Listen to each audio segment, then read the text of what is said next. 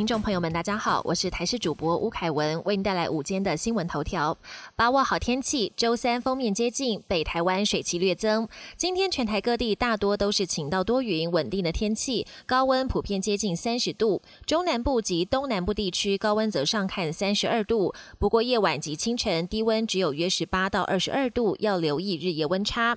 而这样的天气形态预计会持续到礼拜三，北方封面到时候会接近北台湾水汽略增。清明节当天，东北风稍稍增强，北部及东半部地区将有局部短暂雨。传四月边境解封，指挥中心表示实施日期未定。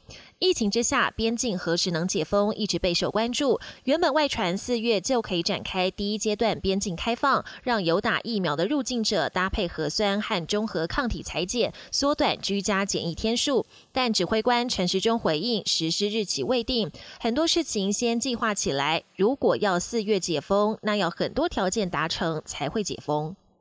YouTuber 注意，Google 寄出网红版肥咖条款，国内网红要注意了。YouTube 母公司谷歌通知 YouTuber 必须在今年五月三十一号前主动申报税务资讯，有申报就只对美国来源所得课税。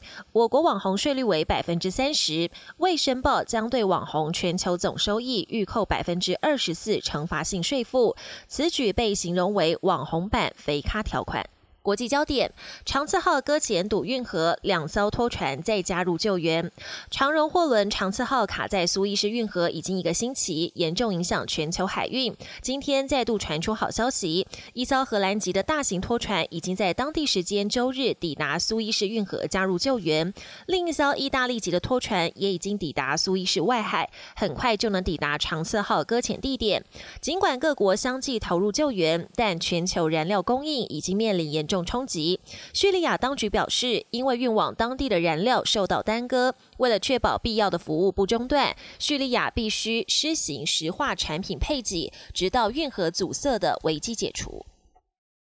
缅甸单日酿超过百人死亡，拜登表示非常骇人听闻。